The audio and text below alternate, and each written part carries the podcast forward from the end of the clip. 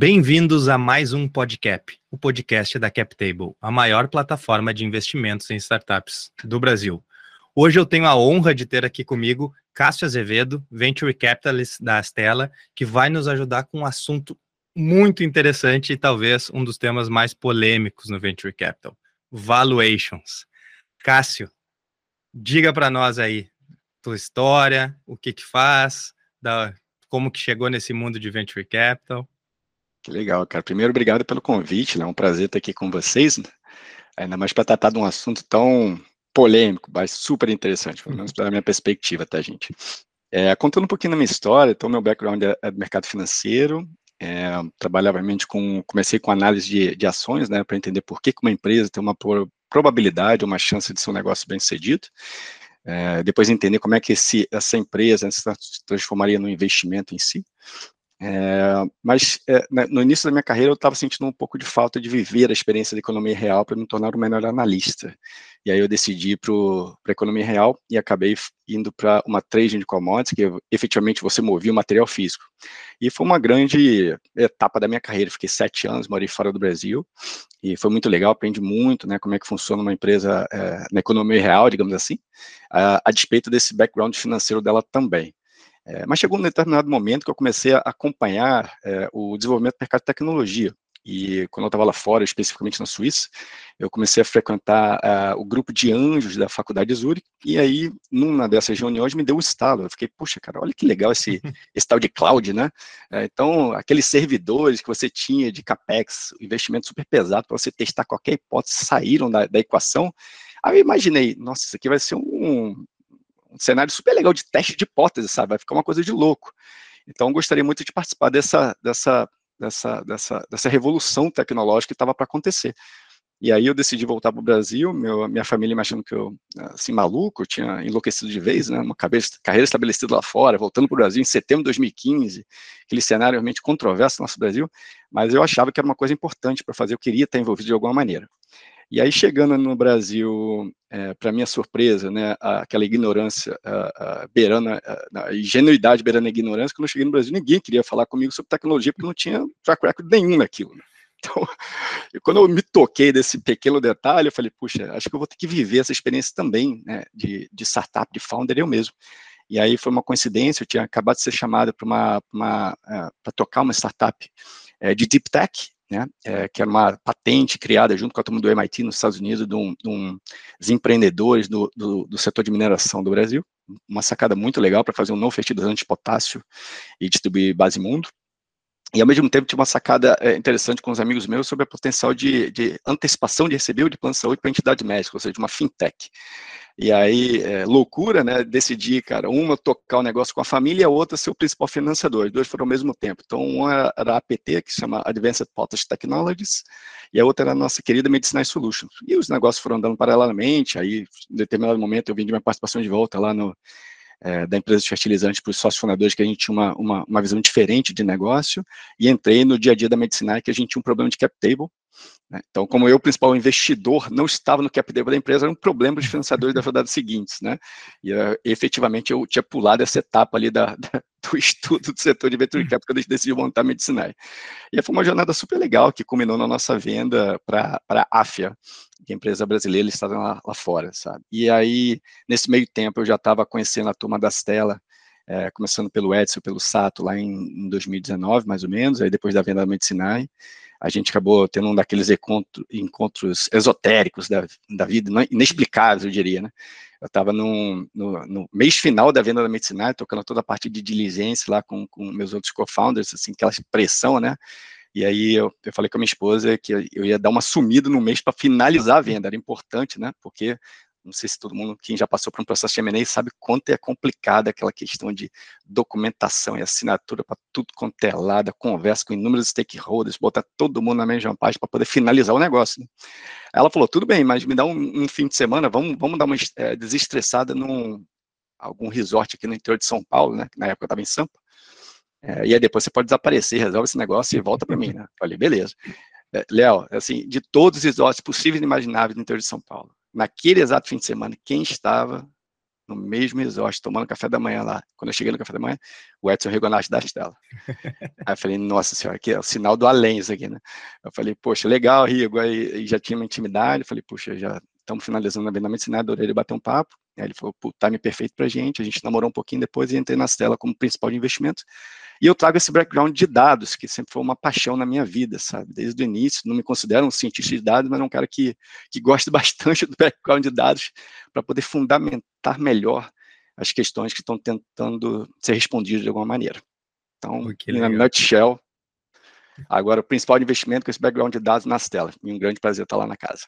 Pô, que legal tu ver assim, esse background de mercado financeiro com um empreendedor dentro desse mundo de startups costuma ser uma história onde várias dos bem-sucedidos nos fundos de venture capital compartilham né, esse mesmo histórico. E aqui algumas das pessoas que a gente conversou aqui no podcast também possuem esse mesmo background, juntando o mercado financeiro, né, o conhecimento sobre isso, mais a experiência de ter vivenciado a, a construção de um negócio de alta escalabilidade, né, como é uma startup.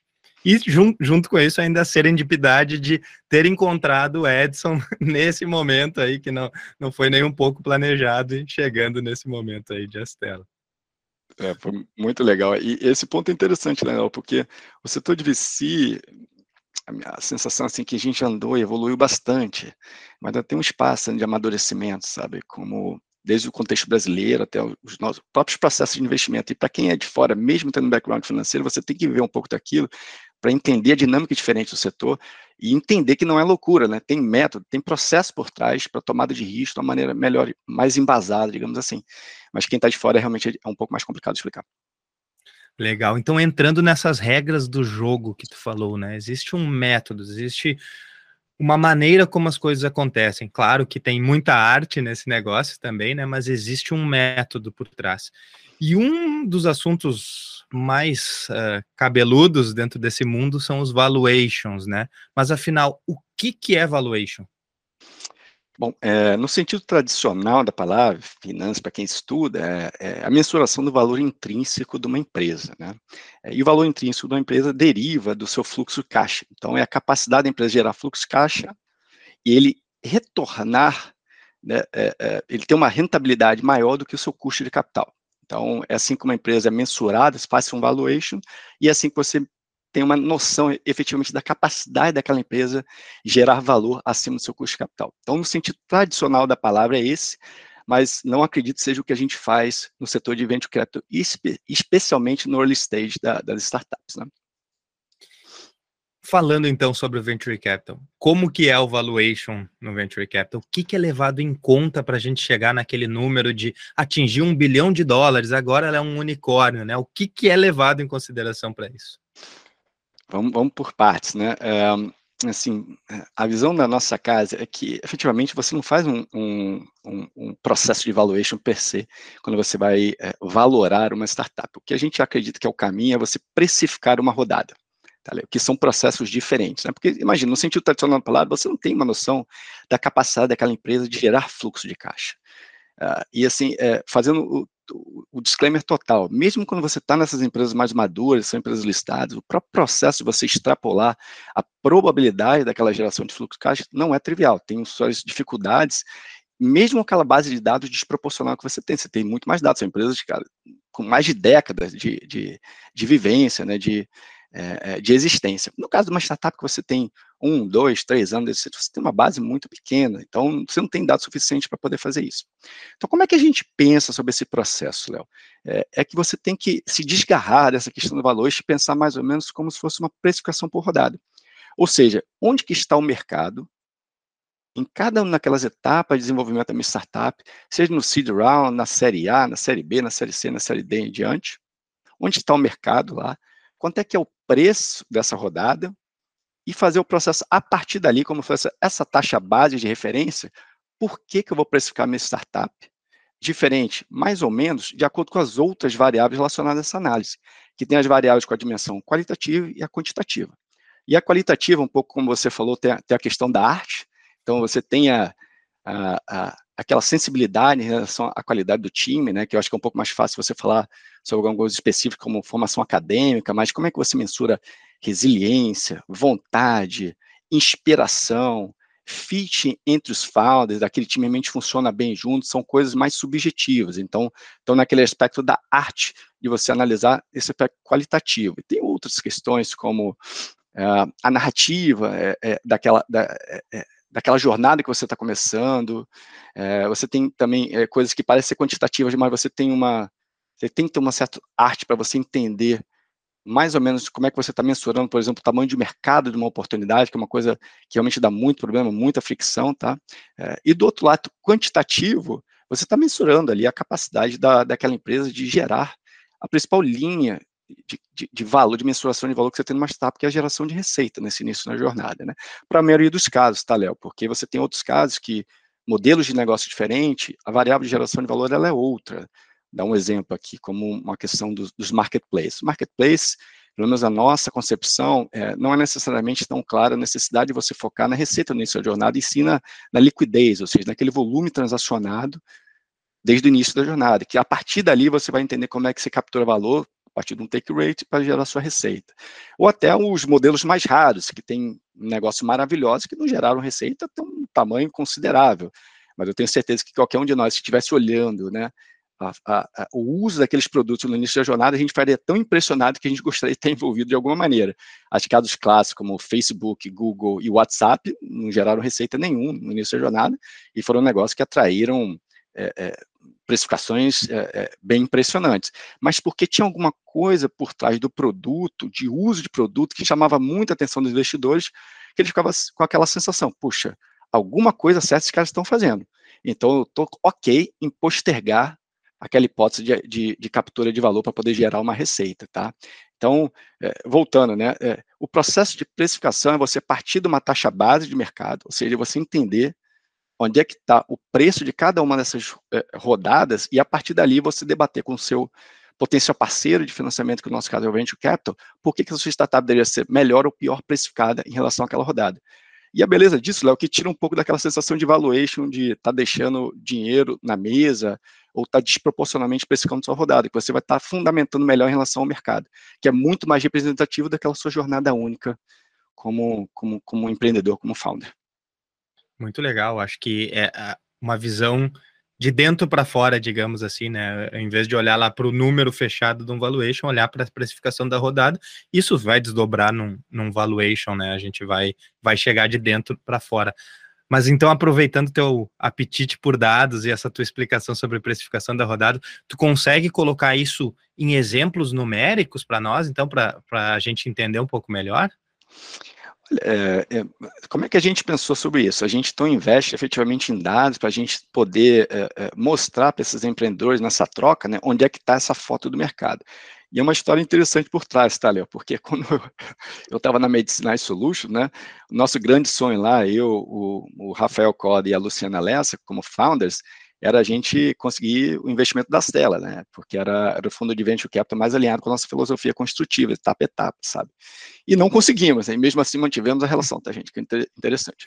Mas era uma brincadeira que eu fazia lá com o Edson e com o Sato, que eles me falavam, quando eles me pediam algum tipo de nível de tração de mercado, né? Ou seja, você deveria estar faturando tanto nesse estágio de maturidade para a gente conversar sobre valuation, que essa é a taxa base, Aí eu perguntava para eles, pô, legal, mas me mostra então esse mercado, eu quero entender como é que vocês chegaram nesse número.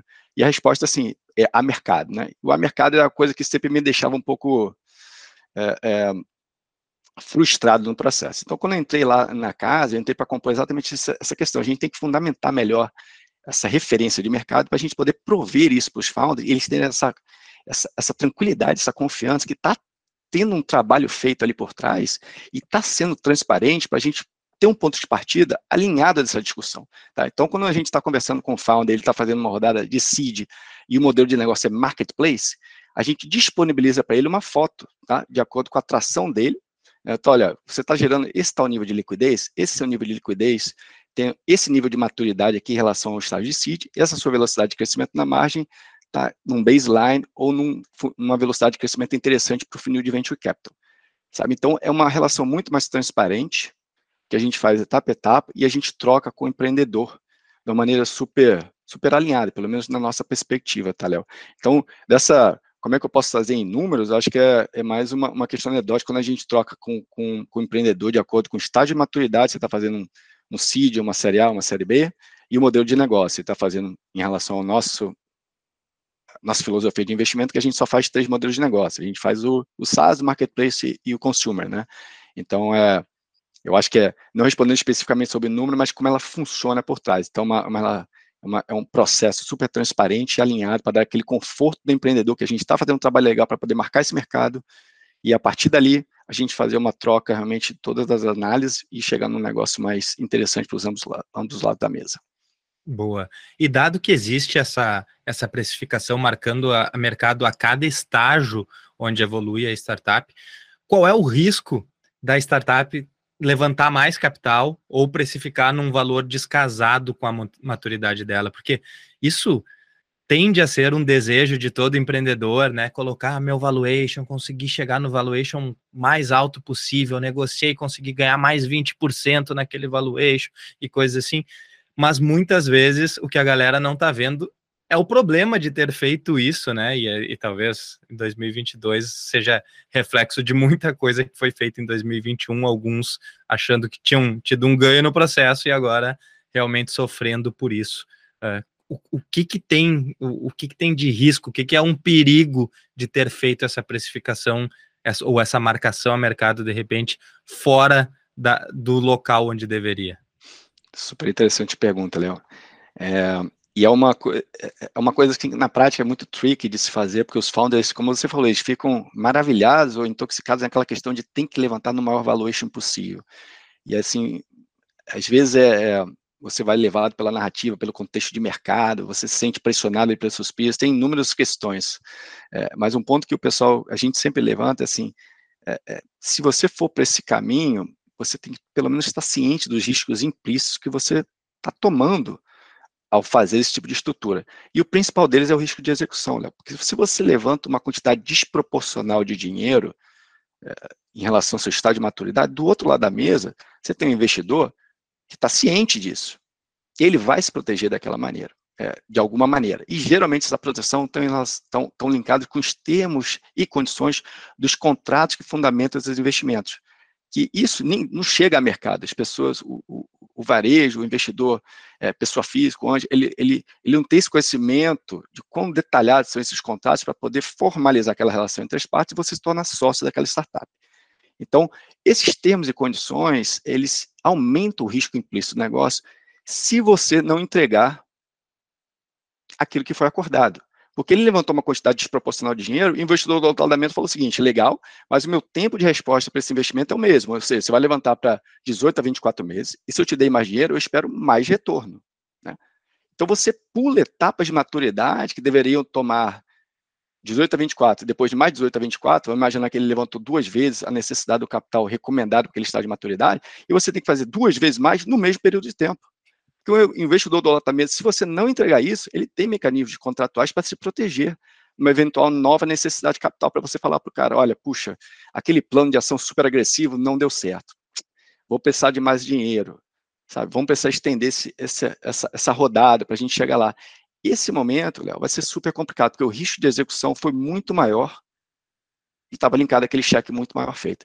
E os founders ficam maravilhados com essa questão do, do, do, valuation, e a gente entende, todo mundo quer agregar valor ao longo do tempo da, da sua jornada, faz parte, mas de uma maneira bem fundamentada e alinhada com os stakeholders é o que a gente recomenda, para você evitar se colocar nessas situações de corner porque é, é, muito legal, Léo, assim, todo mundo fala, né, e, e unicórnio, né, os valores astronômicos e tudo mais, e assim, é, é, o headline do unicórnio, né, assim, é difícil você lembrar do unicórnio que morreu, que saiu da mídia, ninguém acompanha, que a maioria dos casos realmente é, não dá em nada, mas naquele momento é um headline bonitaço, sabe, e as pessoas não entendem que por trás daquele negócio é uma estrutura de investimento super complexa, que os founders, na sua maioria, não estão cientes daqueles riscos implícitos, e do nosso lado, com uma filosofia construtiva, a gente tenta explicar, tenta educar, ele pelo menos está ciente da natureza do risco que ele está tomando, que especificamente esse aumento desse risco de execução no mesmo período de tempo. Então ele levantou muito mais dinheiro, mas ele tem que fazer muito mais coisas no mesmo período de tempo para poder justificar a próxima rodada. E assim, respeitando a filosofia, a estratégia de investimento de outras casas, não é uma estratégia que a gente compartilha muito, tá? E assim, a, e a brincadeira, Léo, é que num mercado como esse, é, desse ano, que é essa sensação de de é, ser, um, ser, um, mercado mais é, negativo, né, mais conservador, eu acho que essas estruturas descasadas alinhadas, elas vão vir mais à tona, e a gente imagina que vai ser um processo de, de amadurecimento do nosso setor. Acho que, de repente, elas podem ser menos é, frequentes, ou quando acontecerem, todos os stakeholders estarem cientes do que, que ela efetivamente é, é, é, implica na prática, né, nesse maior risco de execução. Então, acho que eu diria que esse é o principal, e tem alguns relacionados a esse, né, que é o risco de reputação, se você levantou uma quantidade descomunal de dinheiro, é, e você não conseguiu entregar aquele plano, é, saiba que vai ficar aquele ceticismo natural a mais quando você for falar da sua próxima startup da próxima rodada, é natural que ele fique mais ressabiado, digamos assim, da sua narrativa construtiva para a próxima rodada, né? É, e também um outro é o risco de eficiência de capital, sim, porque às vezes você tem estruturas lá que, que vão fazer extensão de capital, você vai passar de mais grana e essas estruturas vão ser mais onerosas para você e você vai ter levantado mais dinheiro, mas paradoxalmente você vai chegar no final da sua jornada com menos equity.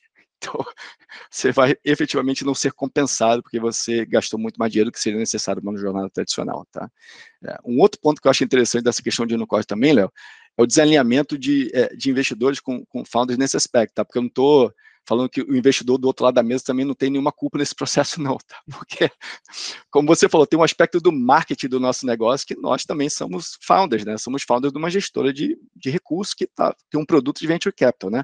E tem, e tem aquela sensação que você parece que você deveria ter muitos unicórnios no seu portfólio para você ter aquela, aquela percepção de ser um investimento bem sucedido, né? E, e, na verdade não é bem assim, não é necessariamente um investimento em unicórnio que vai ser um bom investimento, tá? É, o unicórnio efetivamente tem que criar liquidez em algum momento na sua jornada, é, e, e, assim, às vezes a gente tem a sensação que algumas estratégias são pautadas nessa percepção do marketing, né? Então eu vou falar que eu tenho portfólio de unicórnios, para atrair mais investidores. Mas no final da conta, isso ainda tem que se tornar liquidez. Eu também, a gente também acha que esse processo de, de avaliação dessas estruturas desalinhadas, que ele quer marcar o cara unicórnio e aumenta o risco implícito na startup com cheques maiores, essa conta no final do dia vai ser pago pelo investidor do fundo. Né? Então, vai ser muito interessante ver como é que esse, essa relação desalinhada dessas estruturas também se desenrola do lado do investidor. Ele vai ter que explicar isso para o seu do, do investidor, de, do, do, do, venture capitalist, né, é, do gestor de venture capital, porque ele vai ter que explicar isso para o investidor dele também, né, porque não é capital próprio, é capital de terceiros. Então é uma coisa também que a gente acha muito interessante acompanhar e, e ver como é que vai, vai ser o desenrolar disso. Ah, também estamos aqui muito atentos a, a essas evoluções e movimentos do mercado.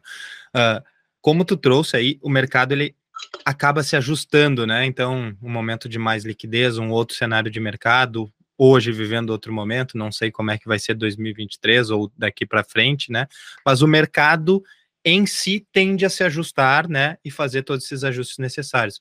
Porém, nem todas as oportunidades conseguem se ajustar, né? Se eu já levantei esse capital acima do que eu deveria, né, ou, ou colocando meu risco de execução, como tu trouxe, muito acima do, do risco que eu deveria estar correndo nesse estágio, agora eu vou precisar me reajustar, né? Vou precisar me colocar na trilha novamente.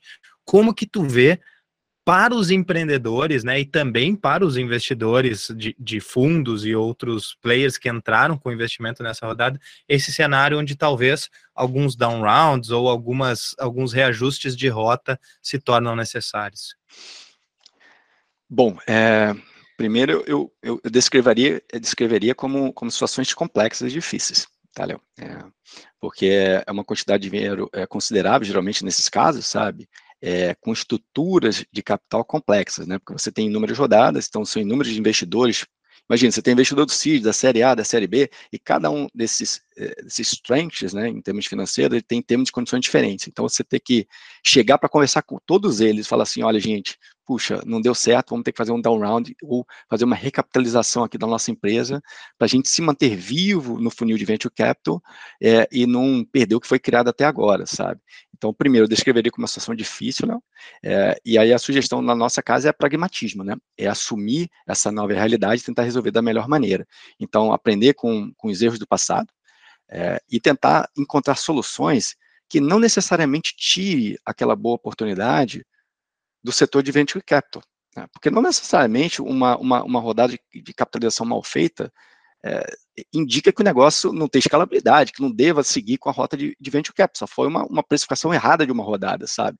É, então, por mais que difícil que seja, a sugestão é pragmatismo, é sentar todo mundo na, mesma, o quanto, na mesa o quanto antes, ser direto ao ponto e tentar encontrar soluções que mantenham aquela oportunidade dentro do funil de venture capital, também não estou falando que são todas as oportunidades devem ser de venture capital, né? Super transparente aqui. E alguns momentos vai ficar claro depois, né? Faz parte.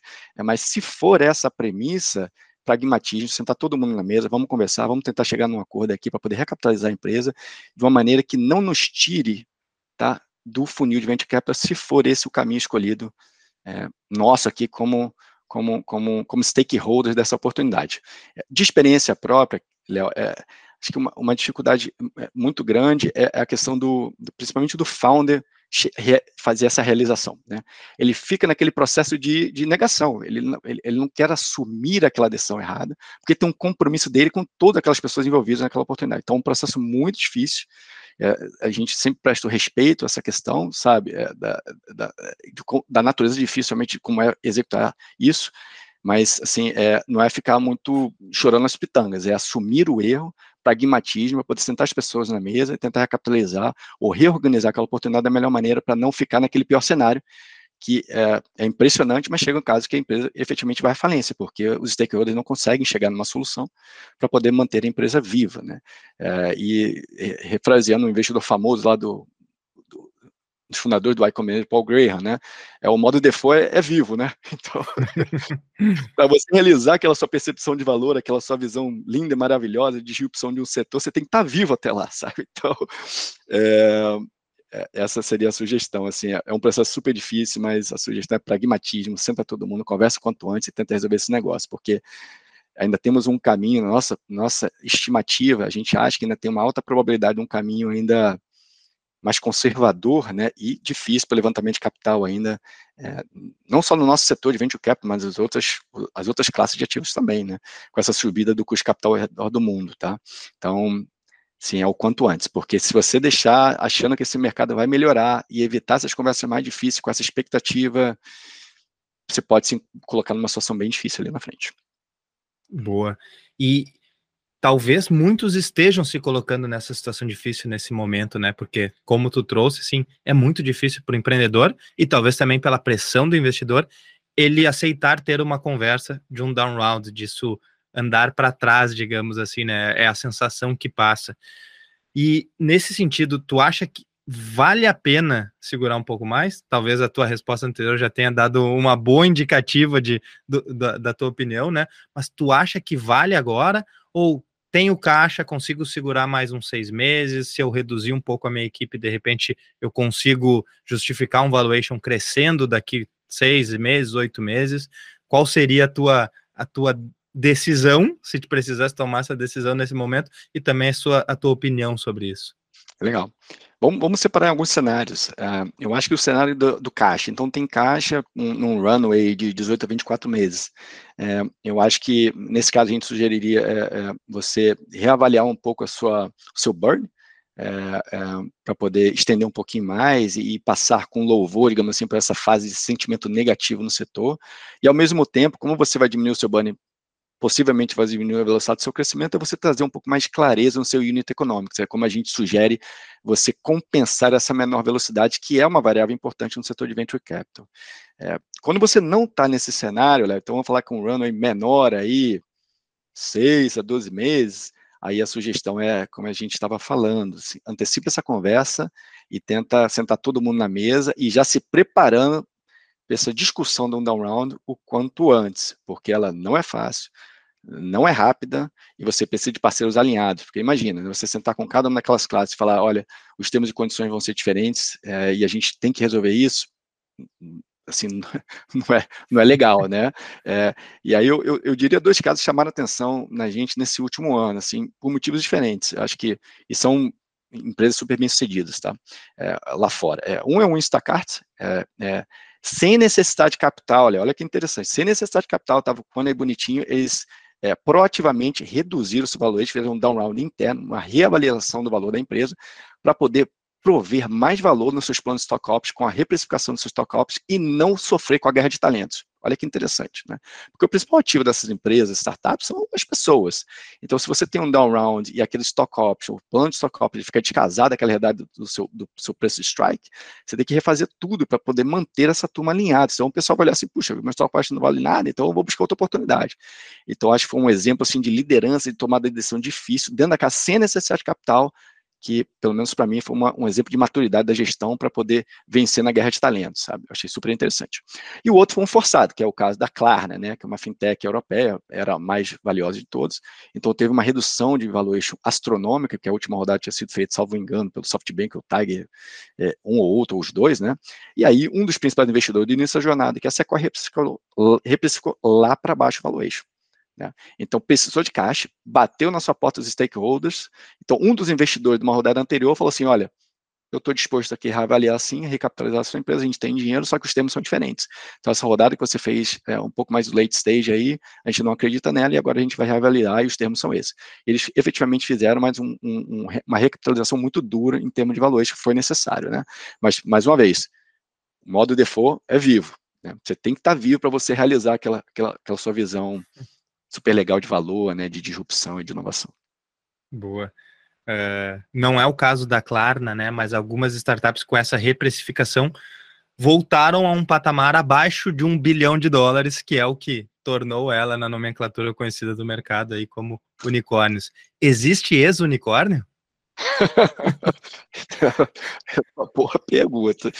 Eu acho que é uma daquelas dinâmicas que você é, tem o é, tem, tem uma, uma, uma, questão estatística, né, que é o viés da sobrevivência, né, que também tem um, um, uma, uma, natureza comportamental. Então, naturalmente, a gente fica é, é, é, é, fascinado pelos casos de sucesso, né? E o unicórnio tem uma, essa, essa percepção, né, de casos de sucesso, independente de tudo que tá ali por trás, que as pessoas não, não conseguem ter acesso aos, aos detalhes. É, então, você fica maravilhado com o unicórnio, né? Mas depois você fala que aquele unicórnio perdeu, realmente, a marcação de valuation, se eu não ex-unicórnio, eu acho difícil a turma ir, ir na mídia falar, vir aqui no podcast contar essa história, né? Eu acho que, geralmente, a turma vai para as histórias de, de, de sucesso, sucesso, de vitória, mas sabem que elas existem, tá? Sendo super sincero, elas existem e, e, e, não são fáceis. Mas eu acho que, assim, os casos mais interessantes que quando chegam nesse, nesse momento é você ver a maturidade ali dos founders, da liderança, seja os founders, os novos executivos estão tocando negócio, às vezes tem, tem essa dinâmica também, sabe?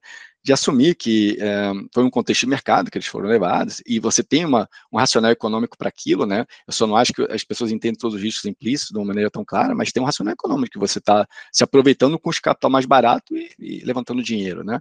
É, e assumir que, olha, fomos muito agressivos e estamos aqui voltando ao mercado, um, é, aprendendo com as nossas lições, que é uma que é uma, que é uma característica importante né, para a jornada do founder, né, Léo? Porque é um, é um desafio tão difícil, é tão pouco provável dar certo, sabe? Então, essa necessidade de aprendizado constante é importante. Então, nesse case, nesse, nesse momento de falha, eu acho que chama muita atenção quando a equipe ali que está liderando aquela, aquele momento, sabe, assumir os erros e, e vir com uma proposta alinhada e construtiva para as próximas fases. Então, é, respondendo a tua pergunta, elas existem, é, eu acho que e, eu derivaria também com essa extra, né? Acho que chama muita atenção, depende com o nível de maturidade que aquela startup chega para poder contar essa nova narrativa é, é, da situação. Então, se chega com uma narrativa ainda, ainda agressiva, né, que o mercado estava errado, a gente está certo, nosso valor se justifica mesmo assim, aí acho que a conversa ficou um pouco mais complicada. Eu acho que assumir um pouco a nova realidade e estar em paz com isso, mostrar maturidade, estamos aprendendo, estamos evoluindo, eu acho, pelo menos para a nossa filosofia da nossa casa, chama mais atenção. Boa. É, tu trouxe o case da Instacart, eu, eu não conhecia, não conhecia esse case recente deles aí, e efetivamente a, a capacidade de trazer pessoas boas para a operação, né, criar uma máquina de talentos dentro da organização, é um dos pontos avaliados, né, nessa, na, nesse investimento, né, é, no entendimento de até precificação disso. Uh, o quanto isso impacta nessa precificação e quais são os aspectos, né, outras coisas mais analisadas dentro desse crescimento da startup para chegar numa precificação? Muito legal, Léo. Eu acho que, assim, quanto mais maduro você vê na jornada né, dos founders, os founders de sucesso ou de fracasso, não importa, todo mundo está aprendendo, né? É, é, a importância da questão da máquina de talentos. A, a gente contratou a, a, nossa querida Ana Rezende, agora nossa especialista de talentos da, da Casa da Estela, que é muito legal, ajuda a gente a aprender sobre isso. E cada vez mais a gente tem sido crítico em relação a essa máquina de talentos quanto antes, Léo, seja da, das hipóteses culturais num, num, num até como que você está projetando a sua máquina de contratações de talentos, não só pela quantidade, mas também pela qualidade, separando liderança e o resto da turma operacional, quando a gente está falando de empresas mais maduras, como da série A em diante, sabe? Então, é um aspecto fundamental. Eu acho que dos playbooks que a gente tem é, no Brasil, é, dos mais imaturos, né? Porque muito, é muito fácil você falar que as startups são compostas de pessoas, mas quando você abre o capô dessas máquinas todas e olha dentro, assim, você vê que, puxa, o pessoal tem o discurso, mas na prática ainda tá, não deu aquela devida atenção, porque é muito difícil. Imagina o seguinte, é, você está lá na sua máquina de, é, você está levantando uma série A, e você tem aquele plano de expansão super legal, e você bota lá no seu business plan que você vai sair de 100 pessoas, você vai para 300, e aí, quando a gente pergunta para, puxa, cara, mas isso representa tantas contratações por mês, como é que está o seu pipeline de contratação? E aí o empreendedor é incapaz de responder assim, e não pensei nisso, você, olha, olha o risco de, de, de, de, eh, de escalabilidade aqui, por mais que você de tecnologia, você vai pensar nessas pessoas também, é, fundamentando a sua próxima etapa de crescimento, sabe? Então, é, é, é super importante, eu acho que é, do contexto brasileiro, das máquinas, eu acho que é mais imatura, e, e assim, aí você vê como uma, um, um assessment da realidade, mas também com essa perspectiva de, de, de, oportunidade, sabe? Eu acho que quem fizer esse trabalho bem fundamentado desde o início da jornada, dando, olhando com carinho os pilares culturais, né, desde o iníciozinho, e montando essa máquina de contratação, step by step, não, você não precisa ter uma máquina de contratação brilhante no, no CID, sabe? Mas foi bem pensado, numa série A em diante, é, faz muita diferença, Léo, no, no, no, de como você vai manter o ritmo de crescimento para as etapas mais maduras da sua, da, da sua jornada. Boa. E dada que a, que a relação entre um investimento em, de venture capital e a startup costuma ser de longo prazo, né, ou longuíssimo prazo aqui, uh, vários desses fatores são avaliados, né? Então, como tu trouxe aí, né, a capacidade de dessa máquina de talentos, qual é o teu pipeline de, de contratações, mas todos os aspectos financeiros, como tu trouxe no marketplace, a liquidez do mercado, né? Então, o crescimento em outros mercados, outros fatores são, são analisados. Qual é um tempo médio desse namoro até ele virar um casamento? Ah, com quase tudo depende, é, Léo. Vamos separar por, por, por, etapas, tá? Imagina que você está fazendo uma, uma rodada de presídio, então você está com uma ideia na PowerPoint, Léo, e é super bem fundamentado, um timasse e tudo mais.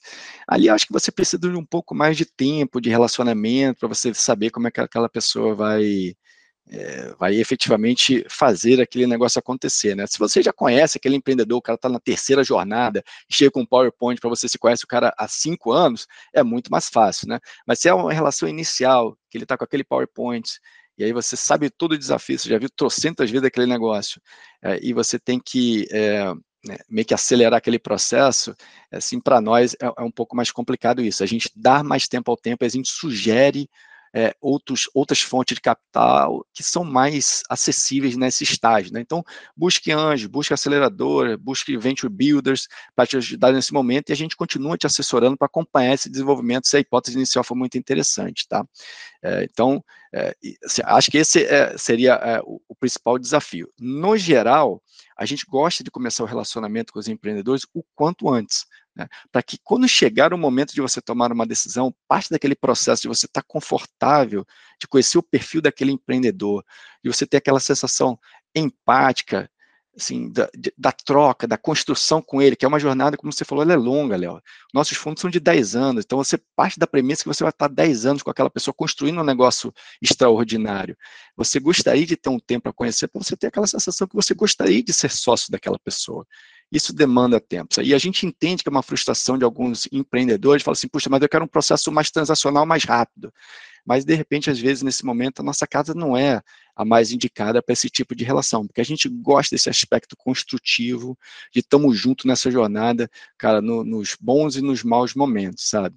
É, então, é o quanto antes, mas eu acho que o caso mais complexo é o do pre-seed. Se você chegar um PowerPoint, a gente se conheceu ontem, na primeira apresentação, a gente vai ter que demorar um tempinho e provavelmente vai ser difícil fazer. Se você está no seed, na série A, eu acho que é um tempo de validação com outras, com, com relações em comum, mas vamos conversar em uns três meses, pelo menos, para a gente se conhecer, para ver se tem aquela sensação boa de a gente ter um fit filosófico, a gente vai trabalhar bem junto, porque uma coisa a gente tem certeza, vai ser difícil pra caramba. Então seria legal a gente ter esse fit para a gente facilitar essas trocas durante essa jornada super difícil, sabe? Eu diria que esse é o estágio hoje, Léo. E aí, montando uma, uma sementinha do futuro, como a gente pensa no nosso roadmap de desenvolvimento de processos, sabe? É, eu sou um apaixonado pelo, pelo, pelo top de People Analytics, é, então exatamente relacionado a isso também, né? É, esse relacionamento ele pode ser ainda mais aprofundado, a gente tem métodos e processos interessantes para mim para ir um pouco mais a fundo, né? Segunda derivada do perfil do founder, do perfil do founder entre os founders, como é que eu fit entre eles, como é que eu fit filosófico a Stella, não de uma conversa você ter essa sensibilidade, mas você botar processos bem fundamentados da perspectiva científica para a gente ter essa melhor noção dessas coisas. Então, um projeto de médio e longo prazo da Stella que, assim, falando aqui para meus futuros sócios lá, que a gente gostaria muito que a gente botasse de pé aí, sei, 2023, 2024, quem sabe. Tem muito potencial nesse aspecto, Léo. É, assim, é, eu te falo assim, é, como lá na Medicina Solution, a gente fez o, o, processo da 500 Startups, tá? Então, a gente passou, é, assim, três horas é, de testes psicométricos lá com a turma da 500 Startup na última etapa do processo. Então, eles gostariam muito, achei muito interessante como eles foram profundamente no founder, nos founders, né, que era eu, o Rafa a Lu, para entender se a gente tinha o perfil, de acordo com a hipótese dele, que era um perfil necessário para você ter uma maior chance de sucesso como founder. Né? E aí cada um tem sua hipótese, né? Então as hipóteses tradicionais como resili resiliência, inteligência, é, complementariedade do, do time é, são fáceis de ser explicadas, mas difíceis de ser mensuradas. E você vê algumas é, é, gestoras é, em, em, mercados mais maduros já implementando esse processo. E a gente fica maravilhado quando acontece um negócio desse. Né? Então, espero que logo, logo a nossa Stella consiga implementar também no nosso dia a dia esse, esse, mais uma etapa desse processo aí. Não querendo ser enferrujado, tá, gente? É porque eu acho que realmente tem muito potencial nesse, nessa, nesse aprofundamento. Ah, torço aqui que isso seja implementado em breve e que volte aqui para contar sobre o case, né? Vamos falar no podcast da, sobre aquele assunto que falamos no ano passado, no semestre passado, trazendo os resultados aí a, e a construção desse case. Tu, tu comentou também que a Stella tem a Ana aí para cuidar dessa parte de RH, esse cuidado de, de máquina de, de talentos aí dentro das, do portfólio da Stella, dentro das investidas. E o mercado de venture capital em si, né, como mercado, como serviço, como veículo, ele é bastante parecido há bastante tempo, né? Então a gente vê todos os métodos como isso acontece. Mas recentemente a gente tem ouvido bastante da diferenciação por produtos, né? Então, a existência de muitos fundos de investimento e o capital abundante de, de diversas maneiras, a, o, os fundos, né, e quem trabalha nesse venture capital tem tentado se diferenciar por produto. Essa isso que tu trouxe da Astela ter essa pessoa focada na máquina de talentos do portfólio das startups investidas, não só na fase de avaliação, mas depois na fase de entrega, é também um, um meio de diferenciação do produto Astela dentro do venture capital? Sem dúvida, sem dúvida. É, vamos escutar os empreendedores sobre é, como eles estavam vendo é, é, a qualidade do nosso processo e o que, que eles sugeririam melhorar para poder ajudar eles ainda mais na jornada. É, e um dos principais pontos foi essa ajuda é, na, na, parte da máquina de talentos, Léo. Mas temos outras hipóteses na casa que então, estamos implementando sob essa perspectiva maior de value added service. Então, eu acho que a, casa que foi a líder nessa nesse processo, nessa, nessa, nessa mudança de perspectiva, foi a A16Z dos Estados Unidos, e acho que tem muita gente imitando, e nós não fomos diferentes, buscamos essa inspiração e a gente viu que efetivamente no dia a dia do, é, do empreendedor ele precisa de ajuda nesse playbook, um pouco além da parte de conteúdo. Entendeu? Que esse que é, o, que é o detalhe importante. Acho que o, o, papel do conteúdo, ele é importante, ele é fundamental, a nossa estratégia é super comprada nisso e a gente vai continuar fazendo. Só que a gente sentiu a necessidade de a gente ir um pouco mais a fundo em algumas etapas desse processo, como estratégia de diferenciação nossa. Como você falou, essa parte do Value Added Service é super importante. Uma delas é a etapa realmente do, do da máquina de talentos. Você tem outros, né? Você tem é, como ajudar melhor na questão da narrativa uma vez investido na startup. Isso a gente faz desde a primeira troca. A gente comenta sobre a narrativa do empreendedor, sobre a capacidade de oratória, sobre como é que ele deveria usar alguns templates mais específicos para poder melhorar realmente esse processo. Então a gente já faz isso desde o início, né? É de uma troca super transparente para ajudar essa perspectiva, investindo ou não, da gente querer contribuir de alguma maneira nessa troca do tempo do empreendedor. Mas chega um determinado momento, Léo, e a gente fez o investimento, a gente vai no dia a dia, além daquele acompanhamento mensal no seu conselho de administração, é, efetivamente você está com ele, ele segurando a mão, indo junto para poder resolver algum desses problemas operacionais. Porque a gente já viu inúmeras vezes, a gente consegue agregar é, potencial de soluções interessantes para ajudar a facilitar isso no dia a dia para o empreendedor, que às vezes ele não tem como aprender ou implementar esse playbook com a mesma velocidade ou aprender com aqueles erros mais rapidamente. Então, aprende com os nossos erros logo, implementa isso mais fácil no dia, aumenta a sua chance de sucesso para a próxima rodada e todo mundo ganha, né? A gente já vem preparado com isso, a gente tem mais representatividade por ter feito esse processo mais vezes e impacta positivamente no investimento já feito nosso. Então, uma, uma hipótese de diferenciação super interessante que a gente tem trabalhado e a máquina de talentos é só uma, uma, um exemplo dela, tem, tem outras hipóteses também na casa. Boa. E dado que todos esses serviços né, adicionam valor para a startup, isso também é um impacto no valuation ou é mais um impacto para chegar na próxima, para ter mais chance de chegar na próxima etapa de precificação? Eu vejo mais especificamente como um aumento da chance da próxima rodada, é, Léo, porque uh, uma coisa interessante do setor de venture capital é, é, o seguinte: independente de onde você estiver, né, você pode estar no Brasil, você pode estar nos Estados Unidos, você pode estar na Europa, na África, na China, onde quiser. A natureza dos desafios por estágio são muito parecidos. Então, um cara que está fazendo um CID no Brasil está passando pelo mesmo desafio de um CID dos Estados Unidos. Né?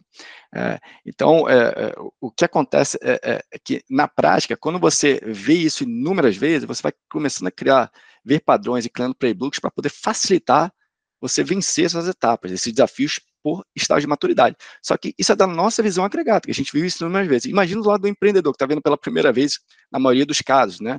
Então, ele está vivenciando aqueles desafios pela primeira vez. Então, a gente sempre passa dessa maneira. Poxa, nessa etapa aqui, o desafio da máquina de talentos é tal. Como é que a gente trabalha objetivamente para ajudá-lo nesse aspecto e assim aumentando suas chances de sucesso para a próxima rodada? Porque é um business focado em estágios. E é uma beleza isso, entendeu? Porque você consegue separar a complexidade por caixinhas. O negócio é complexo como um todo, é incerto pra caramba, Léo. É louco. Quem é louco o suficiente fazer uma startup? Eu fiz duas vezes, é, é, é completamente racional, se você pensar logicamente. É assim, é, é, primeiro que eu falo, assim, falando de loucura como brincadeira, mas vale muito, tá, gente? É, super feliz por ter feito, tá? mas o fato é que você tem que, para ajudar o empreendedor, você tem que diminuir essa complexidade utilizando inúmeras ferramentas. E uma delas é você separar esse desafio por estágio de maturidade. Então, no CID são esses desafios, na série A são esses desafios, na série B são esses desafios. E você implementando os playbooks por estágio. Sempre pensando, olha, se eu resolver esses problemas aqui nesse estágio, eu aumento a chance de sucesso para a próxima rodada. Aumentando a próxima rodada, eu aumento o valuation e vamos lá. Vamos para os próximos desafios, estágio a estágio, de maneira construtiva, para pegar naquela visão lindona de valor que você gostaria de criar, né? Que é como a gente começou a nossa conversa do valuation, né? No início você tem aquela visão de valor, né? Então vamos passo a passo, etapa a etapa, construindo e destravando essa percepção de valor e tornando a realidade. Acho que é uma das coisas que são mais apaixonantes no setor de venture capital, a despeito do nível de incerteza que, que, que é implícito no que a gente faz, né? Boa. E, pô, muito legal. Eu recomendo para todos que acompanhem o Cássio aí, procurem lá no LinkedIn, Cássio Azevedo, ou no próprio site da Stella, lá tem o Stella Matrix, né? Então tem bastante produção de conteúdo. E eu acho que é muito bom o conteúdo produzido pelo Cássio, porque ele tenta domar essa complexidade em caixinhas, né? E é, e é, bastante intuitivo toda a produção dele lá, com gráficos, com explicações, muitas vezes com analogias. Então, recomendo a todos aí que acessem, é um conteúdo riquíssimo, uma baita oportunidade que temos também nessa conversa aqui de entender um pouco mais sobre essa visão do, do Cássio. E Cássio, se tu pudesse condensar então toda essa nossa conversa aí sobre valuation, sobre como chegar numa precificação, sobre o que que adiciona valor no, numa rodada, numa startup, qual que seria o teu recado final sobre esse episódio? Olha, gente, primeiro comece o relacionamento com os, os VCs o quanto antes, Eu acho que é super importante você conversar com todo mundo. É um processo e, assim, se, o, se, a decisão do founder for seguir pelo caminho de venture capital, é inerente a, na jornada você ter essa relação com os, com os VCs. Né? É, é, é, super importante você começar isso o quanto antes, para você ir conhecendo quem é quem, entendendo as suas respectivas filosofias, vendo com quem dá fit, bem quem, quem quer estar tá ajudando na prática, no seu dia a dia, o aumento da chance de sucesso da sua próxima rodada e efetivamente da sua startup. Tá? Então, acho que o mais importante é esse início assim, o quanto antes, né?